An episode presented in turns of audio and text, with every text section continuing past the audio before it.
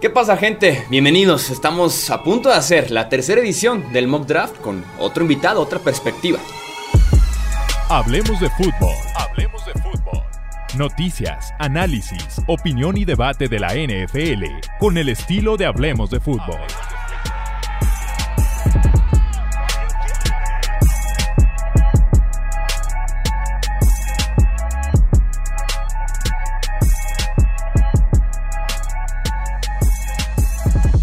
¿Qué tal amigos? ¿Cómo están? Bienvenidos a un episodio más del podcast de Hablemos de Fútbol. Yo soy Jesús Sánchez. Tenemos la tercera edición del mock draft de Hablemos de Fútbol. Esta vez con otra perspectiva, es la idea de poder traer diferentes analistas a poder hacer justamente esta simulación de la primera ronda del draft 2022 de la NFL. En esta ocasión un conocido aquí del canal, analista ya de casa, el buen Wilmar Chávez. Wilmar, ¿cómo estás? Bienvenido. ¿Qué onda, Michuy? ¿Cómo estás? Bien, bien, estoy bien, contento de venir a hacer este mock. Es una decisión muy interesante, es una buena herramienta, sobre todo para hablar de jugadores. Sí, eso es. Creo que es la mejor forma de seguir platicando de escenarios, necesidades, jugadores. Creo que lo mejor es hacer mock drafts a morir. Así que es nuestro caso aquí en Hablemos de Fútbol. Eh, creo que no habíamos platicado del orden, pero ya me cansé de tener la primera selección global. Así que te cedo los nones y me quedo con los pares esta vez. Va, me parece perfecto. Eh, antes de. Antes de pasar eh, a hacer las elecciones, comentarles que es del 1 al 32, primera ronda. Eh, no hay trades. Y también comentarles que estaremos en vivo y en directo el jueves 28 de abril a las 6 y media de la tarde aproximadamente en el canal principal de Hablemos de Fútbol y también en el Twitch analizando la primera ronda en vivo y en directo. Ahí va a estar justamente Wilmar, tendremos más invitados, ahí también voy a estar yo. Así que los esperamos jueves 28 de abril, primera ronda del draft, a vivirla con Hablemos de Fútbol, como ha sido ya toda una tradición. Wilmar, arráncate con la primera selección global. Tratemos de que no quede esto de una hora y media como fue el mock draft 2.0. Venga, voy a hacer la obvia, el pick eh, por default, Aidan Hutchinson a los, a los Jaguars. Ya habíamos dicho que era nuestro edge principal, lo dijimos en el episodio de defensivos. Y entre esto, el valor posicional y que los Jaguars básicamente necesitan cualquier cosa, me parece que se les ajusta bien. Por ahí estaba el otro día pensando al respecto, sobre todo con Aiden Hutchinson, su potencial y demás. Si me pusiera a hacer un, tal vez un top 3, no de los prospectos actuales, sino de cuáles prospectos consideraría que tienen potencial de All Pro.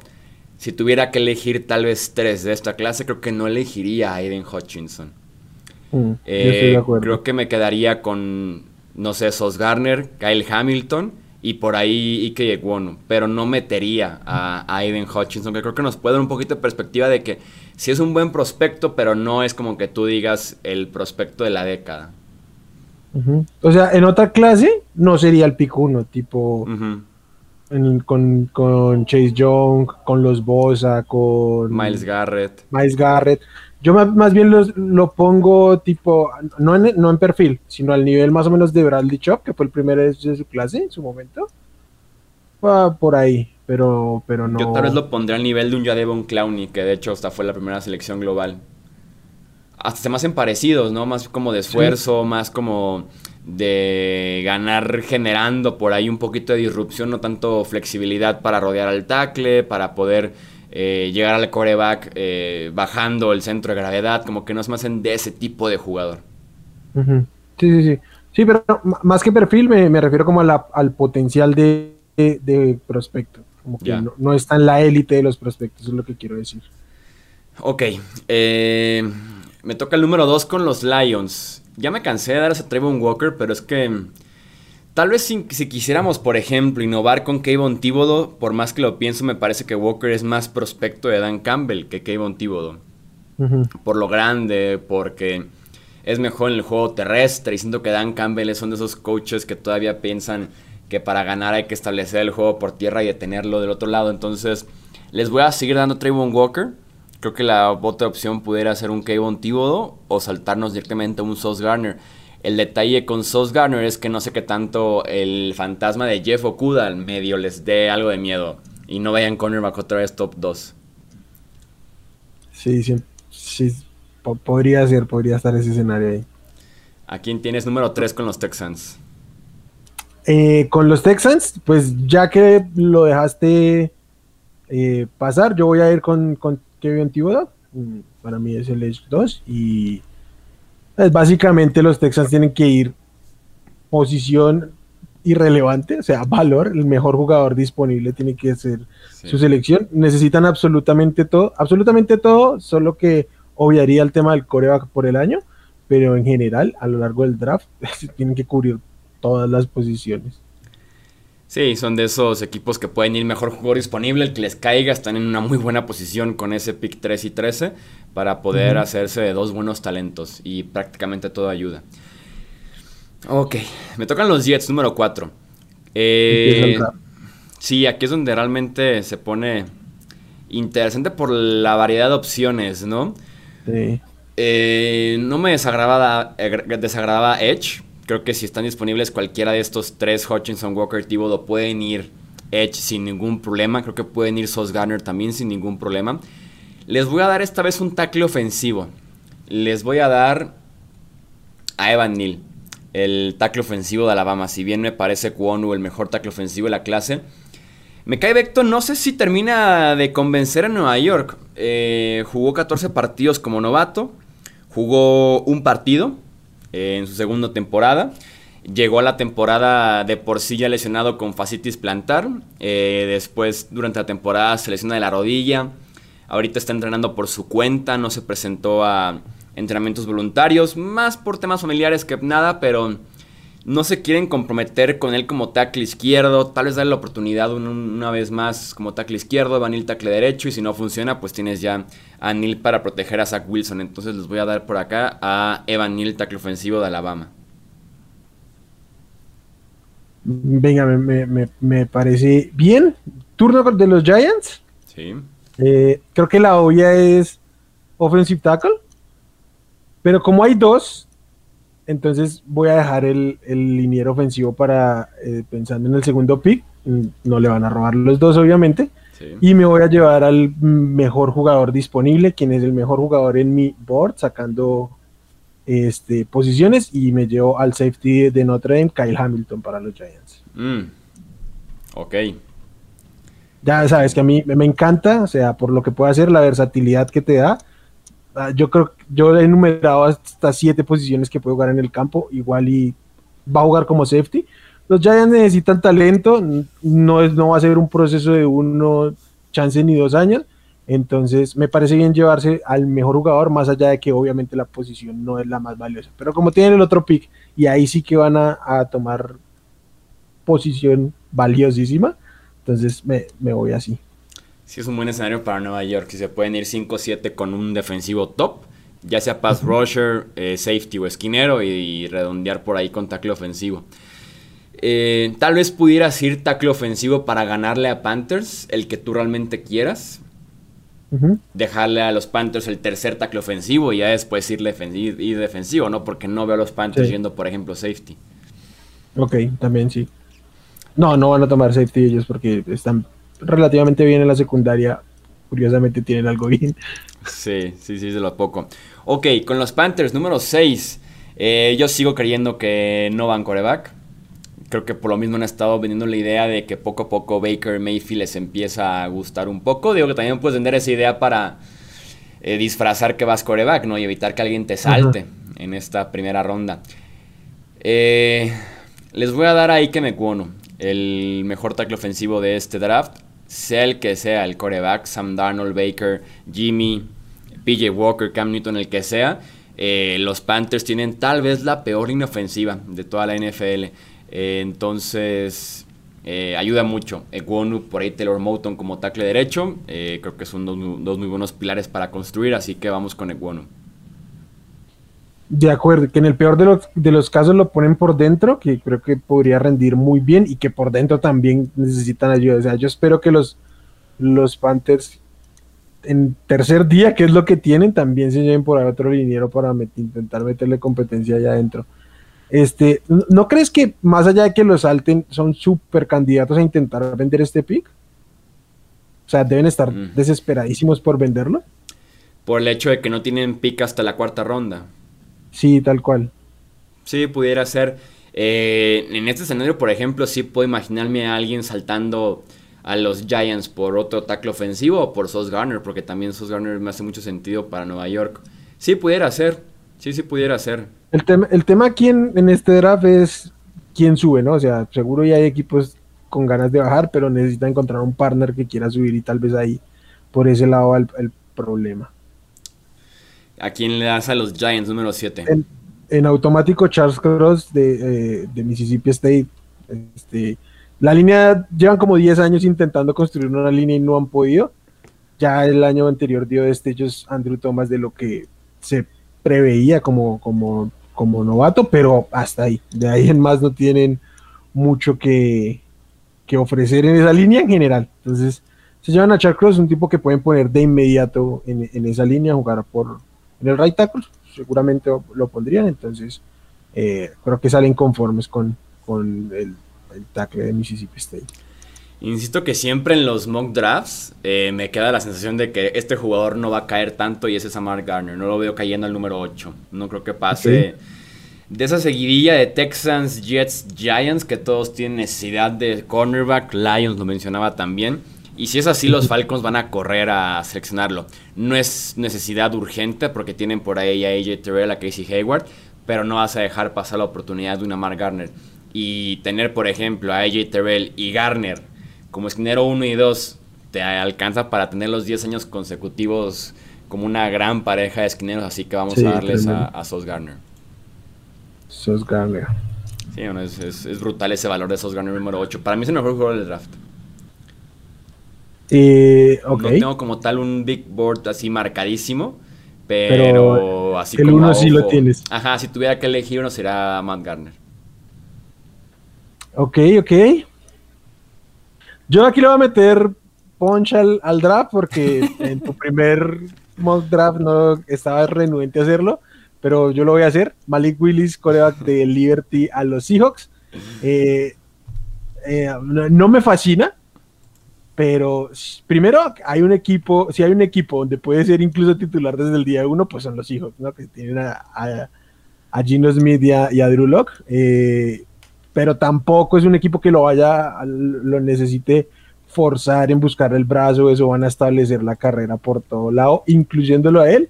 Entonces puede ser un escenario propicio para que se desarrolle lento y pues explote, su potencial de ahorita y pueda desarrollar lo que le hace falta en términos de mecánica y todo el tema. Me deja demasiado incómodo, ya sabes, la, opción de, coreback temprano. Lo puedo ver sobre todo si no ha sido tomado ningún coreback el que Seattle sienta que tienen como su valor, ¿no? Así como nos vamos en o tenemos la opción de elegir al coreback que queremos, ¿no? No al que nos están dejando tal vez los Panthers. Eh, u otro equipo subiendo, ¿no? Steelers tal vez. Eh, o Saints. Eh, pudiera verlo. Pudiera verlo si creen que pueden seguir compitiendo tal vez o si creen que, que es la pieza, sobre todo para también vender un poquito de esperanza, vender un poquito de entradas, eh, levantar la franquicia, que es muy complicado superar un golpe tan fuerte como perder un coreback y también perder a un Russell Wilson. Eh, lo puedo ver, lo, puedo ver a los Seahawks equivocándose una vez más en un draft. no es lo que yo haría, o sea, si yo fuera el GM de los Seahawks, no es lo que yo haría, pero creo que es un escenario y la verdad es que no veo saliendo a, Malik Willis de lo, del top 10. Alguien se lo va a llevar mm. o alguien va a subir. Entonces, pues vamos a ponerlo ahí. Si tú fueras el GM, ¿a quién les darías? Eh, yo iría, iría talento, entonces me llevaría a Derek Stingley. Ya. Eh, justamente voy a darles a Derek Stingley a los Jets. Ya les habíamos dado a Evan Neal el tackle ofensivo, siendo Robert Sale teniendo la peor secundaria de la NFL. Bueno, la de Houston también está en esa conversación. Eh, me acuerdo que una semana, la temporada pasada, creo que fue la semana 16, 17, una cosa así, en la que todos los defensivos secundarios de los Jets, tanto cornerbacks como safeties, eran creo que novatos o de segundo año y todos eran de sexta ronda para atrás, una cosa así sí, fatal. De, tercer día y, un draft todos eran terrible, los, los cornerbacks, Sí, está terrible. Sí, Derek Stingley se convierte en el mejor defensivo secundario automáticamente de, esa franquicia. Mejor defensivo incluso. Eh, bueno, está Quinn Williams, está Shaq Lawson, supongo. Entra en la discusión al menos. Sí, por lo menos está en esa conversación. Este, ok, tenés a los Commanders, número 11. Tengo a los Commanders. Mm, bueno. bueno, aquí voy a hacer a tomar la decisión de llevar el, primer receptor. Tengo una necesidad de ponerle a alguien al lado, a, pues del otro lado a, a Terry McLaurin, a Scary Terry. Y pues ya que tienen otra vez la oportunidad de elegir a quién, eh, voy a agarrar el primer cornerback. Voy a ponerles a Garrett Wilson. Mm, tiene un caso para ser el wide receiver 1. Ya habíamos dicho que no es mi wide receiver 1, pero eh, está súper listo para jugar. Eh, su manejo de, cuerpo es tremendo y puede darle mucha oportunidad este, a, Carson Wentz, que ya sabes que le encanta exponer ese balón y creo que le puede ayudar mucho el estilo de Garrett Wilson. Garrett Wilson. Fíjate que, digo, me parece Wilson el mejor wide receiver de esta clase pero si tuviera que elegir tal vez como complemento de Terry McLaurin, me gusta más Drake London. Drake London. Sí. Y tal vez también por el estilo de Carson Wentz, un poquito acostumbrado a jugar más con wide receivers de, cuerpo grande, ¿no? Sí, sí, sí. Como Alshon Jeffrey, como Michael Pittman. Pero sí, los Commanders sin duda alguna necesitan eh, wide receiver. Ok, tenemos a los Vikings número 12. Fíjate que los Vikings más un caso bien interesante porque no creo que tengan la no quiero decir la gran necesidad de un esquinero tal vez, pero es un roster lo suficientemente bueno como para que en este número 12, ¿cómo plantearlo? Como para que se estén muriendo por algo en este número 12, ¿me explico? Creo que se pueden dar dos, tres lujos. Y creo que también son candidatos a, a ir para atrás. Si sobre todo, por ejemplo, ya sea Jets o Commanders que tienen la necesidad de, de wide receiver, no. Si van wide receiver, uno de esos dos, como es este caso, puedo ver algún equipo como Eagles, como Saints, eh, no sé, los Pats, que, digan, va a empezar aquí la seguidilla de wide receivers. Eh, voy a saltar a estos equipos para ir por el siguiente, ¿no? Por el segundo mejor de esta clase. El draft creo que Minnesota pudiera ser un escenario para hacer un trade down en este caso. Sí, sí lo veo. Yo sí les veo una necesidad muy latente en la secundaria, pero creo que yéndose los dos, los dos primeros cornerbacks caería un poquito a Rich si se llevan el siguiente. Eh, o sea, se condicionarían mucho por, esa necesidad, pero entonces, eh, sacando eso, sí está en un plano de vamos para atrás o, o, lo mejor que haya por ahí disponible. Tengo serias dudas de quedarle aquí a los Vikings, pero extremadamente serias dudas. Eh, sería muy loco darles un wide receiver. Tomando en cuenta que Adam Thielen de milagro regresó este off-season. A punto de o ser cortado o ser cambiado. Tiene, va a cumplir 32 años en agosto del 2022. Justin Jefferson es una máquina. Y llega Kevin O'Connell, que es un coach ofensivo, que pudiera querer hacer su, su propio grupo de, de wide receivers. Eh, sí, lo podría ver. A mí, no me fascina. porque igual estas tiene, tiene mucho dinero invertido en, la posición y además sumarle draft capital. Pero mal no les caería. Y seguramente aquí, siendo el 2, Chansey llega a ser el 2 también del, del depth chart. Sí, no, más, más viéndolo, digo, hoy en día tienes que tener tres wide receivers y KJ Osborne no me parece el, gran tercer wide receiver. Y tomando en cuenta que Thielen pudiera estar en su última temporada en Minnesota o incluso hasta tal vez cambiado después de este draft si van wide receiver en primera ronda. Voy a darles wide receiver para cambiarlo un poquito. Aquí la idea es a quién le gustaría que vino con él. En los Rams tenía Robert Woods, Odell Beckham eh, y Cooper Cup. Cooper Cup. Aquí tiene a Justin Jefferson y Adam Thielen, siendo un poquito más de velocidad, no tanto importando el, importando el tamaño, más yardas después de la recepción. Y ahí entran Jameson Williams o Traylon Burks. Les voy a dar Jameson Williams. Simplemente para agregarle una capa diferente a esta ofensiva de, los Vikings. Un luxury pick. Insisto, creo que no tiene la necesidad más grande. Sí en la defensa secundaria, pero no hay nadie ahorita que valga la pena en número 12. Ok, ok. Mm, los Texans, ya seleccionamos Edge hace un rato, 22. Y me voy a quedar en el costado defensivo porque básicamente, bueno, no tengo a alguien por delante en el board, pero por, por tema posicional lo voy a elegir. Entonces voy a elegir a mi siguiente jugador disponible en términos de, board, que es Jordan Davis, eh, defensive tackle de, de Georgia.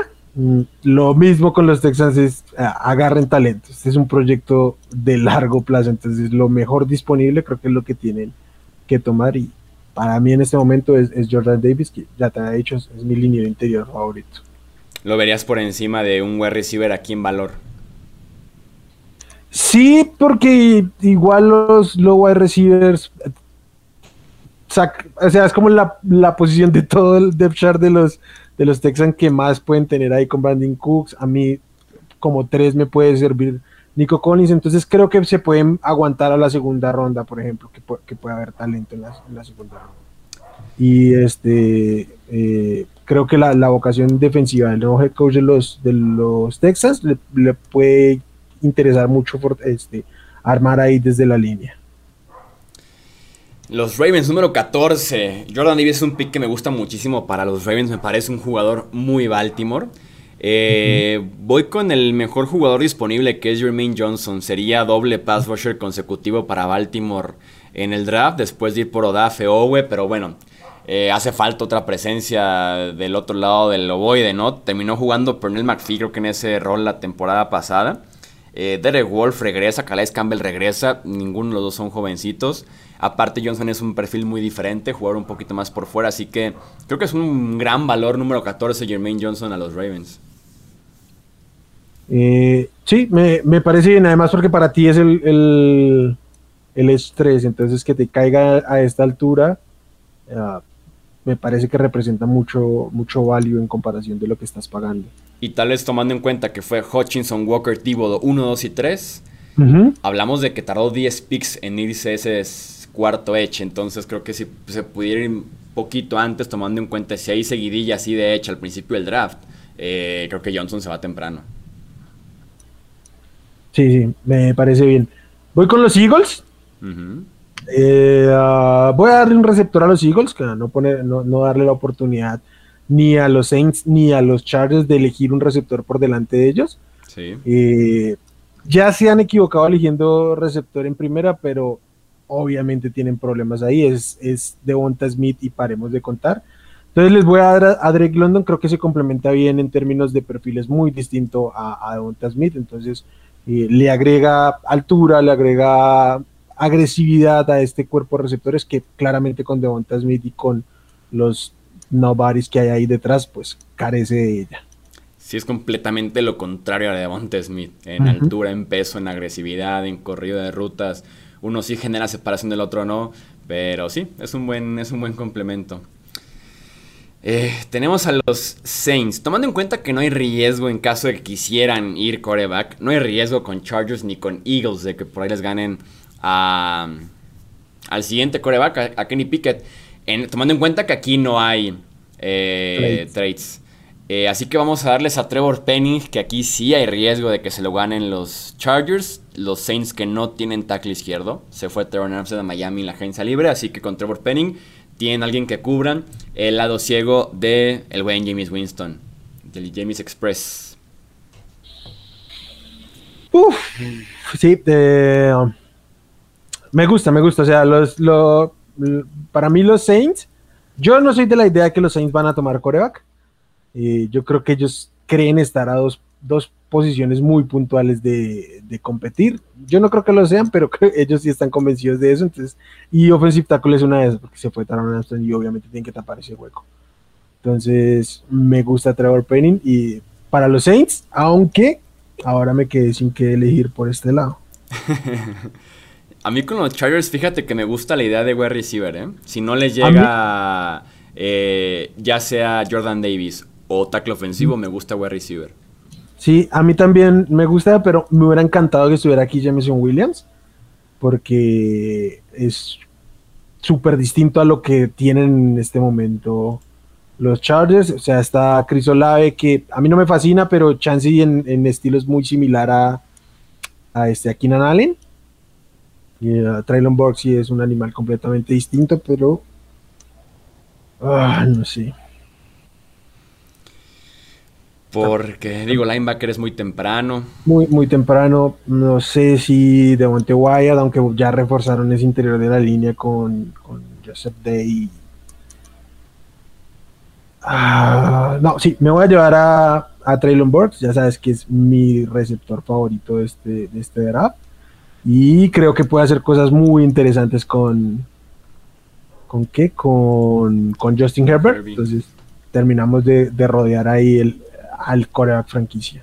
Sí, y es sumarle a tu fortaleza, o sea, sí, y más en esa división en la que te vas a tener que ganar los partidos con 30, 40 puntos, es sumarle a tu fortaleza, o sea, ¿qué más quieres? Consigue esa superpotencia, tal vez sigues teniendo algo de dudas en tackle defensivo, tal vez algo de dudas en linebacker, en tackle derecho, obviamente, pero Sí. yo estoy muy de acuerdo con ir wide receiver aquí. Sí, sí, me gusta. Ya le dimos a Philly a Drake London. Para mí el escenario ideal para Filadelfia es irse cornerback, wide receiver, lo he dicho una y otra vez con este doble pick que tienen. El siguiente cornerback sería Trent McDuffie en mi, en mi ranking. De hecho, McDuffie me parece un poquito más estable que Derek Stingley tomando en cuenta el tema de las lesiones, cómo jugó 2020-2021. Y McDuffie tuvo un excelente último año en Washington. Entonces, le voy a dar a Filadelfia, al esquinero de Washington, Trent McDuffie. Eh, llevarse a Derek London y a McDuffie me parece bastante bien para, para Philly de esos dos picks de primera ronda. Me gusta, me gusta. O sea, Filadelfia ahí en, en el cornerback tiene a Darius Slade y paremos de contar, entonces claro que tienen necesidad ahí. Chance un linebacker también, pero por valor posicional, este, el corner es más importante. Y valor de talento hasta en este caso. Ah, de, de talento también, sí, de acuerdo. Eh, lo- ¿A quién le das a los Saints 19? Me toca con los Saints. Uf, Si ya diste un quarterback en primera, pues ya, ya dale a dos, ya ni modo. no, te lo voy a dejar. Eh, Yo no lo voy a tomar con Pittsburgh, eh, te lo puedo adelantar. sí, yo, yo- yo no lo voy a hacer.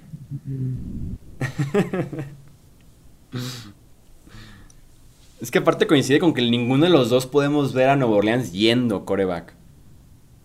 sí, aunque debo decir, lo que pasa es que me parece un poquito de Rich. Sí. Pero eh, Kenny Pickett no. Matt Corral me hace mucho sentido en los Saints, muchísimo sentido en los Saints, pero me parece que están pagando de más. Pero por estilo, por el RPO y todos lo- los pases, el release tan rápido que tiene, si es que mantienen el, el esquema que han venido utilizando, eh, creo que hace muchísimo sentido Matt Corral, pero me parece carísimo a estas alturas. Eh, no voy a pagar a Olave tampoco, también me parece muy caro. Creo que es la otra necesidad que tienen ahí. Entonces, uf,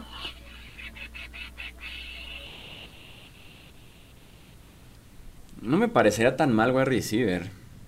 no, no, no, no, yo estoy, o sea, mm, yo creo que wide receiver está bien, pero no me gusta Olave en este momento, ¿sí me entiendes? Es, es- Sí. es mi tema. O sea, llevarme el quinto wide receiver más allá del nombre. eh, bueno, no, tiene que ver con el nombre también. Este, me, me parece un poquito alto. Y que si los Saints pagaron primera ronda del 2023 y una segunda del 2024, por este escenario está para llorar. Y, y no, pensaban, Claro, y no pensaban ir coreback, está para llorar, ¿eh? Porque te llevas a fuerza el cuarto, el cuarto tackle y eso porque te cayó porque el- los Chargers pueden estar a una tercera ronda de saltárselo sin problema. y si no les cae, y, y si, y si no les cae el tackle, entonces está en el cuarto wide receiver o algo así. Sí la tienen complicada. Yo, yo voy a irme aquí con, con Devonte Wyatt. Este, por talento, porque mm, me parece mejor en este momento llevarme al segundo liniero interior y no al quinto wide receiver. Hubiera podido también ir con Andrew Wood, pero no, me siento más cómodo con, con, con Wyatt. Ok, sí, supongo. En valor creo que Wyatt es mejor que en mi ranking, por lo menos que Jordan Davis. Eh, y al final de cuentas, pues es sumar a esa, esa línea defensiva de Nueva Orleans, que es, que es fortaleza, aunque ha quedado de ver, tal vez con un Marcus Davenport, por ejemplo, se fue Trey Hendrickson, aunque aquí sumas más bien al interior, pero bueno, al final de cuentas, nunca tienes suficientes linieros defensivos. Pittsburgh, número 20. Me gustaba Devonte Wyatt, creo que es una posibilidad para los Steelers si está ahí. Me encantaba Trent McDuffie, ya no está tampoco por ahí. Creo que el pick va a ser liniero defensivo interior. Eh, si fuera Kenny Pickett, no podría encontrar mucha diferencia entre un Mitch Trubisky y un Kenny Pickett. En cuestión de estilo. En cuestión de perfil de, de coreback. Eh, entonces yo no les daría Kenny Pickett. Es que, no, no, es que ningún coreback vale la pena en el, en, el, en el top 20, en mi opinión. Como para sentirme cómodo. Y siento que el coreback de Steelers pudiera ser más bien Malik Willis en lugar de ser Kenny Pickett. Ya no está Malik Willis, obviamente. Sí, aunque se han hartado de decirnos que no quieren, no les gustan los, los corebacks que corren, ¿no? Completamente. Eso sí, para que veas, lo veo como cortina de humo completa. Sí, pues es que, ¿por qué habrías de decir eso y negarte la oportunidad de... Básicamente todos, porque Kenny Pickett no es un corredor, un coreback corredor, pero tiene muchísima movilidad. Y, o sea, es, es, es una narrativa extraña soltarla este, en este momento. Por ahí en el chat ponen Desmond Reader. Definitivamente no iría Desmond Reader. Iría mucho menos con Desmond Reader. Creo que sí, Kenny Pickett está un escalón por encima de Desmond Reader. Si Kenny Pickett puede, recibir calificación entre primera y segunda. Reader sí me parece una segunda marcadísimo. Como para ir top 20, sí sería para un regalo bastante incómodo de despedida por parte de Kevin Colbert, el gerente general. El decirles, les dejo a Desmond Reader top 20. Les voy a dar a Tyler Linderbaum, el centro de Iowa. Eh, llegó Mason Cole en la agencia libre. Lo cual es malísimo para Pittsburgh, se los puedo de una vez decir. Es malísimo para Steelers. Está por ahí Kendrick Green, año pasado, va a jugar más bien de guardia. Llegó James Daniels, eso sí fue muy bueno para jugar guardia derecho seguramente. Tienes allá el centro de los Steelers por los próximos 10, 15 años. Insisto, me gustaba más McDuffie, me gustaba más Wyatt. Eh, Trevor Penning se lo hubiera dado también a Steelers si estuviera disponible. Vamos a darles a un centro nuevo para que sigan reforzando esa línea defensiva, que puedan correr el ovoide con Najee Harris, que deje de promediar eh, algo muy pobre, y cuidar a Mitch Trubisky. Entonces vamos a darles a Linderbaum. Me gusta, me alegra que no vuelvas a castigarme a mi muchacho Linderbaum por sacarlo casi que de primera ronda como lo hiciste. Esta vez no. Y yo aquí voy a hacer este, este pick para mí. Es en automático como están las cosas. Si no están los cuatro mejores wide receivers, mm, no iría por ese lado. Entonces voy con, con, Kenyon con Kenyon Green, el mejor guard para mí de la, de la clase, que más potencial tiene. Y pues no hace falta decir que los, los Patriots acaban de perder a sus dos guardias titulares. Entonces, este, pues vamos a suplir esa urgente necesidad. Probablemente me dijiste que Kenyon Green, ¿verdad? De Texas A&M. Sí, Kenyon Green, Kenyon Green. Probablemente nos odien los aficionados de los Pats. Les hemos dado guardia a los Pats en cada uno de los mock drafts. Están hartos, ellos quieren ver wide receiver. Lamento decepcionarlos. Con, con, el, con el Doc también le, le, dieron, le diste sí, guard. Les dio a Sam Johnson. Sí, nos, nos, odian, o sea, nos odian completamente sí, claro. los fans de los Pats, te lo puedo asegurar, porque quieren algo espectacular lo espectacular es, proteger bien, es, bloquear bien a Damien Harris y Ramondre Stevenson. ¿Para qué quieres wide receiver si no va a ser utilizado? Entonces mejor bloqueale bien a Damien Harris y a, y a Ramondre Stevenson. Sí, y si quieren un draft espectacular, eh, Bill Belichick no es el hombre. O sea, no, no es el estilo. Eh, esto, es, esto es claramente línea, linebacker o cornerback. O sea, yo no lo veo más allá de eso. Pick 22 con los Green Bay Packers. Les quedó Chris Olave. De los 5 wide receivers principales les quedó Chris Olave. Eh, no es un... No lo digo muy emocionado por ellos. Uh -huh. uh, pero pues es lo que toca, ¿no? Es un roster completo. Creo que si no vas front 7, creo que tienes que ir wide receiver sí o sí. me gusta más ir interior tal vez del front seven o linebacker que ir edge. Les voy a dar a Chris Olave. No me convence del todo Chris Olave. Por ahí platicábamos en el episodio de los mejores ofensivos que no lo veo ningún rasgo de élite. No le veo ningún rasgo que lo haga destacar como wide receiver 1 en la NFL. Pero al final de cuentas es sumarle cuerpos. Tienes a Sammy Watkins, tienes a Randall Cobb. Le tengo algo de fe a Mari Rogers. Eh, lo que queda en Lazard. Así que voy a dar a Olave, pero creo que son candidatos a subir. Si quieren un wide receiver eh, de verdad, creo que pueden subir por un Jameson Williams o un Garrett Wilson. Mm, de acuerdo. Creo que lo ideal para ellos sería que este Traylor Borgs cayera, ¿no? Que el que estuviera disponible a estas alturas fuera él, porque sí que tiene más potencial que, que Chris Olave. Este, pero bueno. ¿Crees que en el orden de wide receivers seleccionados claramente Olave va a ser el quinto?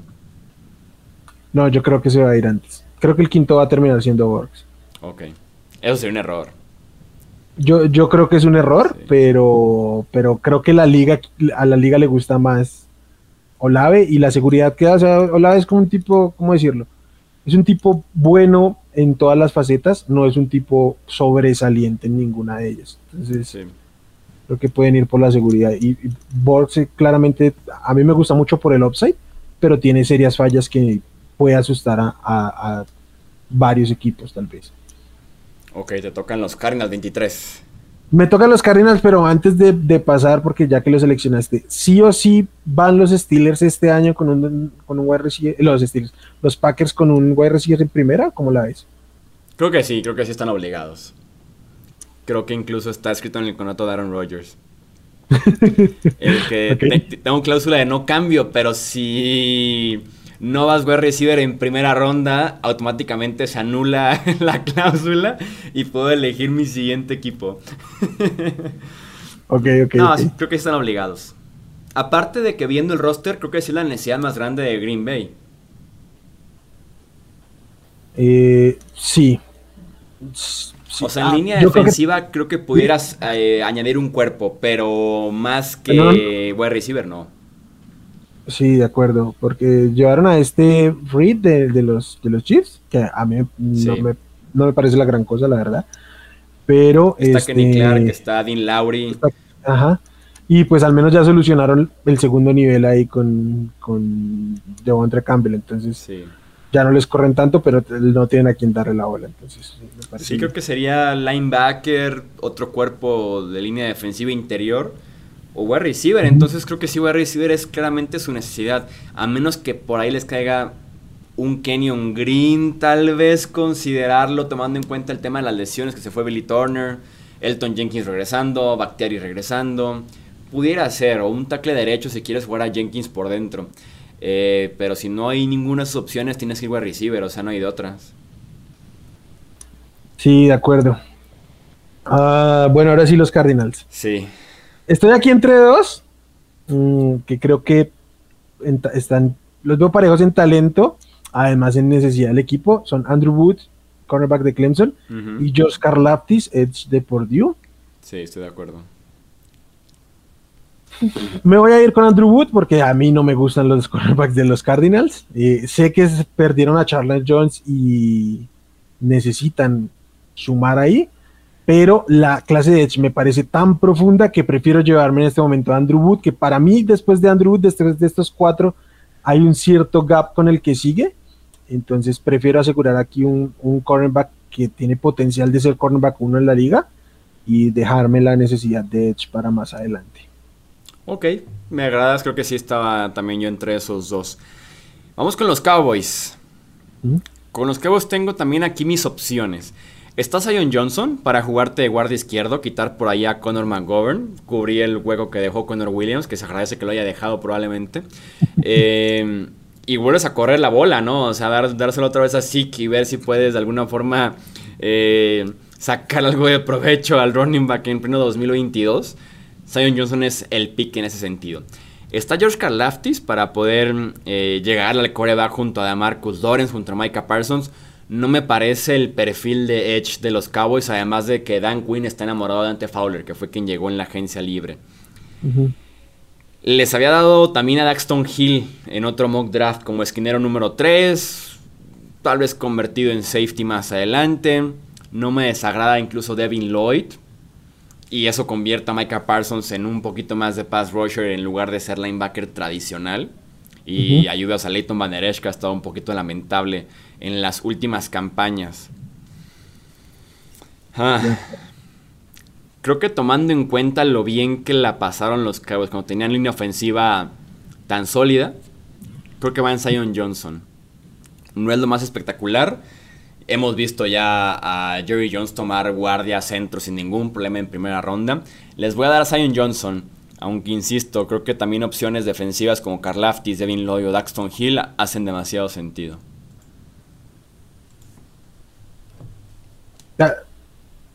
Chuy, qué, pena. Aquí Zion Johnson, Zion Johnson, el guardia de, de Boston College. De Boston College, ok.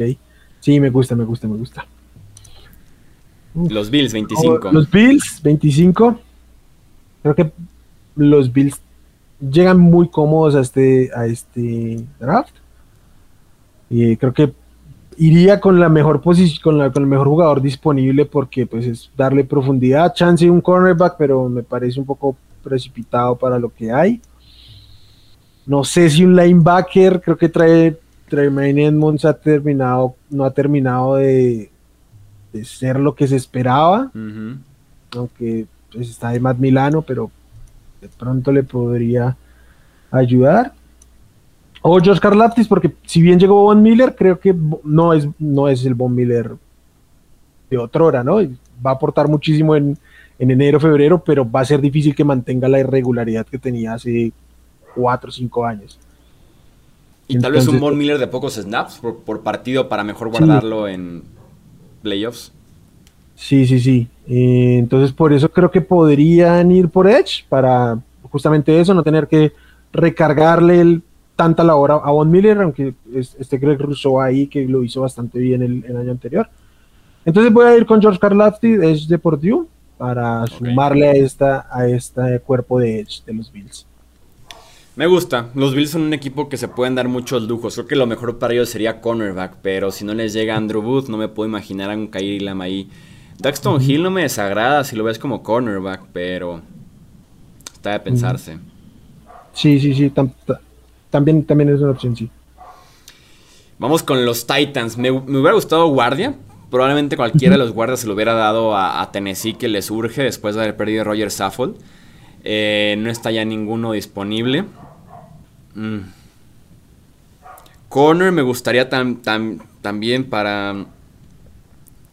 Para los Titans, pero insisto, ir por Kairi Lam es muy temprano. Mm.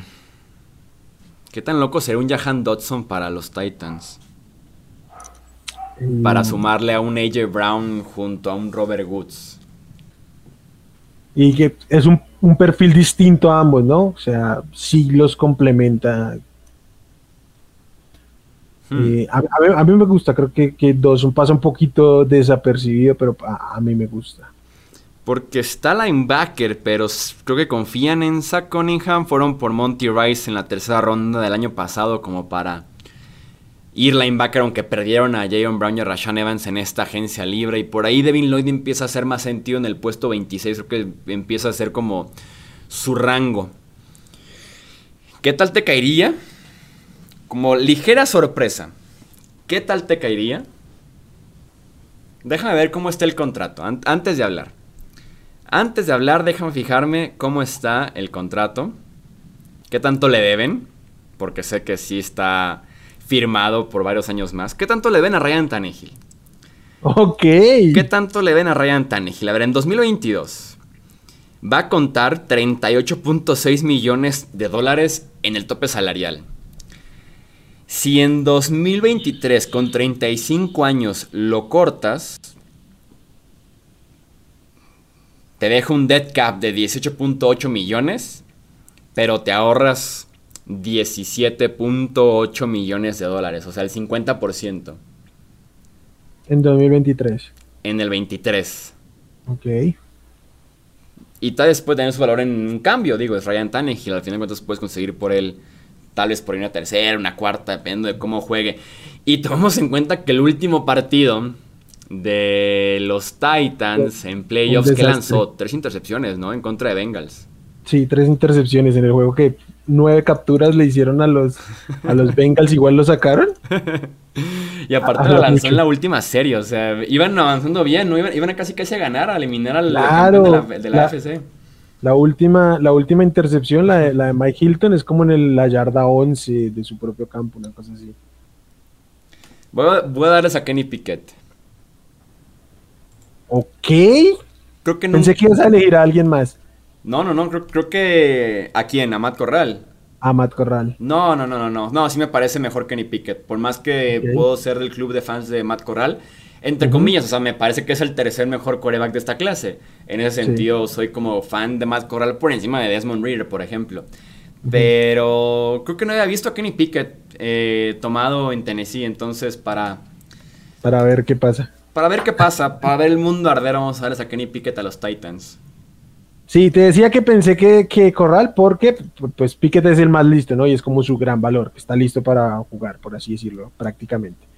Y que los, o sea, los otros necesitan un año. Y básicamente aquí es darle un año de trabajo a cualquiera sea el coreback, ¿no? Eso sí. Igual tienes a Tannehill ahí. Y estando Tannehill, ninguno de estos novatos va a jugar, eso sí creo que está claro. O, no. ¿O sí? Ajá, o, tal vez sí. O sea, semana 9, Titans 3, 5. Y Tannehill te lanza en la primera mitad de un Thursday Night Football dos intercepciones. No entra Kenny Pickett. Bueno, y si tienes que meter a alguien, sí está mejor Kenny Pickett que, que los demás. Eso sí está claro. Ok, tienes 27 Tampa Bay. 27 Tampa Bay. Este. Voy a, voy a llevarme a Daxton Hill. Perdieron este a, a White que se fue al Jets, creo. Sí. Entonces, creo que es un buen complemento para, para Anton, Anton Winfield Jr. De, de todos estos todos estos safeties que vienen en este grupillo, creo que hay varios ahí que se van a ir entre final de primera y principios de segunda. Creo que es el único que puede jugar atrás realmente como, como free safety, por así decirlo, si es que mantenemos las denominaciones. Entonces, creo que se puede complementar bien ahí con Winfield y se, les voy a dar Axton Hill, safety de Michigan. También, si tienen que ponerlo en el slot a cubrir tight ends, creo que lo puede hacer bastante bien en su momento. Sí, es un, es un muy buen rango el de Daxton Hill y te juega mucho como esquinero tal vez. También, perdón. Eh, Green Bay otra vez en el 28. Les dimos a Chris Olave, el wide receiver de Ohio State, en la selección pasada. Hmm. Por más que hayan amarrado de Bondre Campbell, supongo que Devin Lloyd hace algo de sentido, ¿no? Sí, pues además es un linebacker complementario, o sea, es distinto a Devon Campbell. Mm, y aparte te puede llegar al quarterback ya en blitz, jugando un poquito de edge, como que una utilización un poquito diferente que se le dio a Devin Lloyd en Utah. No me parece el más inteligente en el sentido de lectura, de encontrar el carril correcto, lo ves perdido muy de vez en cuando, no te gustaría ver tanto así al primer linebacker de una clase del draft, pero por algo creo que está en el puesto 28, creo que es un valor correcto que con Devin Lloyd o Nakobe aquí sí me parece, elige lo que prefieras, ¿no? Si el linebacker un poquito más atlético, que te puede retroceder en cobertura, que te llega al coreback, o Nakobe que es un misil que juega a mil por hora todas las jugadas, una fortaleza en el juego por tierra, que también en blitz es buenísimo, como aquí es un poquito de elige tu gusto de, linebacker. Les voy a dar a Devin Lloyd como para complementar a Devondre Campbell. Lloyd es un poquito más atlético en ese sentido. Así que los Packers van eh, Lloyd, el linebacker de Utah aquí. Mm, sí, sí me gusta, me gusta. De hecho, estaba pensando en Devin Lloyd con un planteamiento similar para este pick de los, de los Chiefs, que ya encontraron a Nick Bolton el año anterior, pero pues es un, linebacker de golpear, básicamente. Entonces, creo que se complementaban bien, hubiera sido un TD, pero pues nada, rapado en en su cara. Entonces voy a hacer lo más obvio aquí, me voy a llevar al siguiente receptor, eh, que para mí es Jahan Dodson, ya lo habíamos dicho hace un rato, y yo creo que los, los chips, si se mantienen en estos dos picks, no, suben en algún momento, que tienen buen capital de draft para subir, Este, tienen dos primeras, dos segundas y dos terceras rondas. Creo que van a ser los dueños del draft prácticamente. Entonces, si se mantienen así, creo que toman al, al wide receiver que les, que les cae, que para hacer un pick 29 de Jahan Dodson está bastante bien y nos habla de la profundidad de la, de la clase de wide receiver. Entonces, Jahan Dodson, wide receiver de Penn State a los Chiefs. Ok, me, me agrada. Creo que sí es una buena selección aquí wide receiver si es que nos suben por uno. Eh, ya les he dado a los Chiefs anteriormente a David Ojabo. Me sigo usando mucho aquí el pick. Creo que Sano Ojabo es top 15 en este draft. Eh, lo tomas número 30 global, me parece un robo. Hay que ser pacientes, el tipo no va a jugar como novato. Pero los Chiefs no tienen la urgencia de que sus novatos produzcan ya de ya. O sea, hay seguridad de sobra en GM y head coach. Como para que se puedan guardar Ojabo un año completo. Y es un proyecto a largo plazo. Van a seguir ganando este Patrick Mahomes ahí. Entonces, me gusta mucho el pick de Yabo a Kansas City, ya sea 29 o 30, cualquiera de los dos. Este, Melvin, Melvin Ingram se mantiene ahí. No, es agente libre todavía. Agente libre todavía no, no lo han renovado, ¿no? No. Okay. Sería ideal que, que recontrataran o que llevaran un Edge para que, tipo, si están en necesidad en diciembre, no lo anden presionando, ¿no? O sea, apurando a Ojao, creo que eso sería clave, pero sí, sí me gusta. O sea, Ojao tiene mucho que trabajar en términos de técnica, pero el potencial físico y atlético que tiene es tremendo y con un año suena raro, pero chance y esta lesión de perderse un año le puede hasta servir para su propio desarrollo, ¿no? Que le metan muchísima información en este tiempo. Y te quitas encima a Frank Clark tal vez en el 23 de, una vez por todas ya cortas ese error llamado Frank Clark y entra un mejor pass rusher como Yabo. El, año pasado no sabían qué hacer con Frank Clark, ¿no? No sabían dónde este ponerlo para que... Los Bengals. Eh, ¿No te parece que este es un pick super candidatable para que se vayan para abajo los Bengals? Tipo, que alguien quiera subir a tomar un coreback. Sí, pudiera verlo si te le quieres justo adelantar a, los Lions. A los Lions que podrían estar ahí esperando el tercer coreback para. ¿Para qué? Para la extensión de quinto año, la, opción de quinto año, en dado caso. ¿Qué es opción de quinto año? Insisto que últimamente le ha hecho más daño a la NFL que beneficio. Por Baker y por Darnold. Por Darnold. también hay que saberlos utilizar, ¿no? No es, no es, sí no es, a huevo que las tienes que, hacer. Pero Tanto Browns como Panthers estarían mejor si esa opción de quinto año no existiera. No existiera. pero bueno, no es el caso, no estamos haciendo trade, solo me, gustaba plantearlo. Sí. Ah, fuera los tres, los tres linieros interiores que creo que si les cae uno se lo llevan, cualquiera sea de los tres, porque tienen la facultad de que Ted Carroll lo pueden poner en el centro o en el, o en el GAR, entonces podrían elegir a cualquiera, pero pues como ya no está ninguno de los tres, mm, no vamos a rishear al siguiente. quizás Edge para ayudarle ahí a Trey Hendrickson. A mí me gusta Edge aquí, ¿eh? eh yo creo que no, no, estoy viendo el chat por, por, temas de comunicación, pero es probable que todo el mundo pida un cornerback aquí por lo que sucedió en el Super Bowl con Eli Apple. Sí. Pero creo que ambos somos partidarios de decir que Eli Apple no jugó tan mal como se vio en el Super Bowl. Realmente fue decente bien el año pasado para, para lo que cobraba y creo que se ganó bien esa extensión. Sí, y, y eso sí agregaría lo siguiente. Tanto Eli Apple como Chidobi Agusi jugaron mucho mejor de lo esperado. Y esperar lo mismo para 2022, o sea, que lo cumplan un segundo consecutivo, sería arriesgado. Sí, sí, sí, sí, sería arriesgado. Y fíjate que yo soy fan de Chidobi, eh, pero sería arriesgado esperar que jueguen otra vez así de bien. Sí. Y tal vez un Kyrie Lamb hace más sentido 31 global, ya no se siente como un Rich. Sí, no. O sea, yo, a mí no me sorprendería que Kyrie Lamb sea primera ronda. No, lo vería mal, de hecho. Porque el otro que me podría aquí picar un poquito es Nakovidin. Tampoco fueron la locura los cornerbacks de. que los, los, linebackers de, de, los Bengals, Logan Wilson y paremos de contar. ¿Sabes que sí? Voy a tomar a, a Nakovidin aquí. Si me lo robaste. lo quería para los Lions. Sí, sí, sí. Se, se me iba pasando un poquito desapercibido, pero volteé a ver el depth chart de, de los Bengals y dije, sí, sí, es urgente. sí, sí, es urgente lo que le sigue. Me gustaba también para los Lions. Sí, para complementar a Logan Wilson, creo que es bastante buen pick el de Naco Bedin. Sí, sí, sí. Por, por, eso me querías vender a Ilan aquí. Sí, yo por eso de que no, que Glam te conviene, ¿eh? como, como cuando, como los, los GMs llamándose a convencerse. Sí, no, exactamente. No, te, te, urge subir.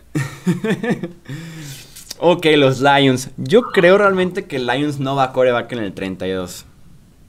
Porque no lo necesitan. O sea, ¿cuál es la necesidad de ir coreback aquí? Mejor ve a Jared Goff un año más que de todos modos al comerse a Jared Goff. Y de todos modos, si no juegan tan bien estos Lions, al final de cuentas vas a tener la opción del siguiente año para ahora sí ir un poco más de urgente por coreback, uno de buen nivel, no uno final primera ronda. Entonces, yo no le veo el sentido aquí de ir por Desmond Reader. Si estuviera tal vez un, un pique, te la compro, pero Desmond Reader yo no lo puedo ver. Simplemente no lo comparto en Detroit número 32. Sí, de acuerdo. Mm, y digo, es un rostro que también necesita muchas cosas. Eh, ¿Haría sentido Kair Ilam? Sumarle a ese grupo de, cornerbacks haría sentido Mafe, si quieres sumarle otro pass rusher a ese, a ese equipo, incluso si ves a Trevor Walker más en, un rol híbrido. Eh, Quay Walker me parece temprano, pero también podría hacer sentido. Puede caer aquí el siguiente wide receiver, dependiendo de gusto, si, si, prefieres a un Sky Moore, si prefieres a un Pickens de Georgia, está Christian Watson de North Dakota State. Pudiera ser wide receiver, o sea, Detroit tiene que a Amon Razan Brown, D.A. Shark, que llegó en la agencia libre. Y ya. George Reynolds, que jugó bien la temporada pasada, sorprendentemente. George Reynolds llegó y se convirtió en su mejor wide receiver hasta que de la nada explotó a Amon Razan Brown, eso sí. Pero porque también George Reynolds se lesionó. O sea, se lesionaron todos y apareció Amon Razan Brown. Eh, pero es que y Amon Razan Brown es un buen receptor, es un buen receptor de slot y hasta ahí, o sea, tuvo una explosión tremenda en su primer año, pero no va a ser su nivel constante en la liga, o sea, deberíamos tener eso claro, entonces creo que sí les hace falta un receptor como alfa, por así decirlo. Y que lo más cercano a alfa que sería un Pickens. Yo diría Pickens, por el tamaño. Chance, chance Christian Watson, pero entre los dos yo prefiero a George Pickens. Y que ahí está DJ Shark, ¿Le perdimos la, la fe a DJ Shark ya? No. Mm. No, no del todo, pero bueno, es que también no es sí, complicado. Sí. sí, sí, O sea, no del todo, pero no para el rol de ser el, el alfa de una ofensiva, yo no lo veo. O sea, creo que es un buen receptor a secas. Mm, está complicado. Les voy a dar a Travis Jones, el tackle defensivo de Yukon. Ok. Creo que es un jugador muy Dan Campbell. Eh, tal vez no es, la necesidad más grande teniendo ahí al capitán Levi en Guserique. Tienes obviamente recién llegado a Trayvon Walker. Está Lynn McNeil que fue tercera ronda el año pasado. Pero no es el cuerpo de un Travis Jones que es un tackle nariz brutal. O sea, es un nariz que sí juega como su peso, sus 300 libras. El tipo es el más fuerte del campo. El tipo también te puede llegar al coreback. Y me parecería un buen valor Travis Jones número 32. Ah, a mí me gusta mucho. Este, claramente es el segundo tackle nariz después de, de, Jordan Davis. Y si bien pues, está un escalón abajo, tampoco es que digas tú un super gap. No, yo, yo creo que, está bien, que, que, va a rendir y que es, es una buena ancla para, para una línea defensiva. Y por actitud y todo creo que le cuadra muy bien a, Dan Campbell justamente. Incluso tomando en cuenta tal vez el riesgo de un Jordan Davis, el tema de su peso tal vez, de su esfuerzo, de la cantidad de snaps, comparando un Jordan Davis número 13 contra un Travis Jones número 32, creo que prefiero el valor de Travis Jones 32. Tomando en cuenta que en el 13, por ejemplo, el 12 fue Jameson Williams y el 14 fue Jermaine Johnson. como para darnos la idea de la escala de jugadores que había disponibles en ese momento en número 13, comparado con un Travis Jones 32. Y lo que había disponible en ese momento, ¿no? Que era tal vez eh, los Kair Ilam, la Covedín, David Oyabo. Bueno, sí, voy a Mafe, algo así. Sí, ¿eh? me termina de gustar creo que un poquito más Travis Jones 32 que un Jordan Davis número 13. Creo que no hay tanta diferencia entre uno y otro y hay una gran diferencia entre, entre, el número 13 y el número 32 global. Sí, de acuerdo. Igual y va a estar en ese rango, ¿no? Tampoco ese Travis Jones se le vaya a acercar mucho a Jordan Davis. Más probable que se le acerque el otro cayendo, mejor dicho, o sea, que empiecen a asustarse por estos red flags, pero yo no creo, yo creo que alguien se va a enamorar de él por todo lo que ha hecho en el último mes. Sí. Entonces, yo, no creo que salga del top 15, o sea, toda la narrativa de los Jordan Davis a los Chargers creo que no va a estar.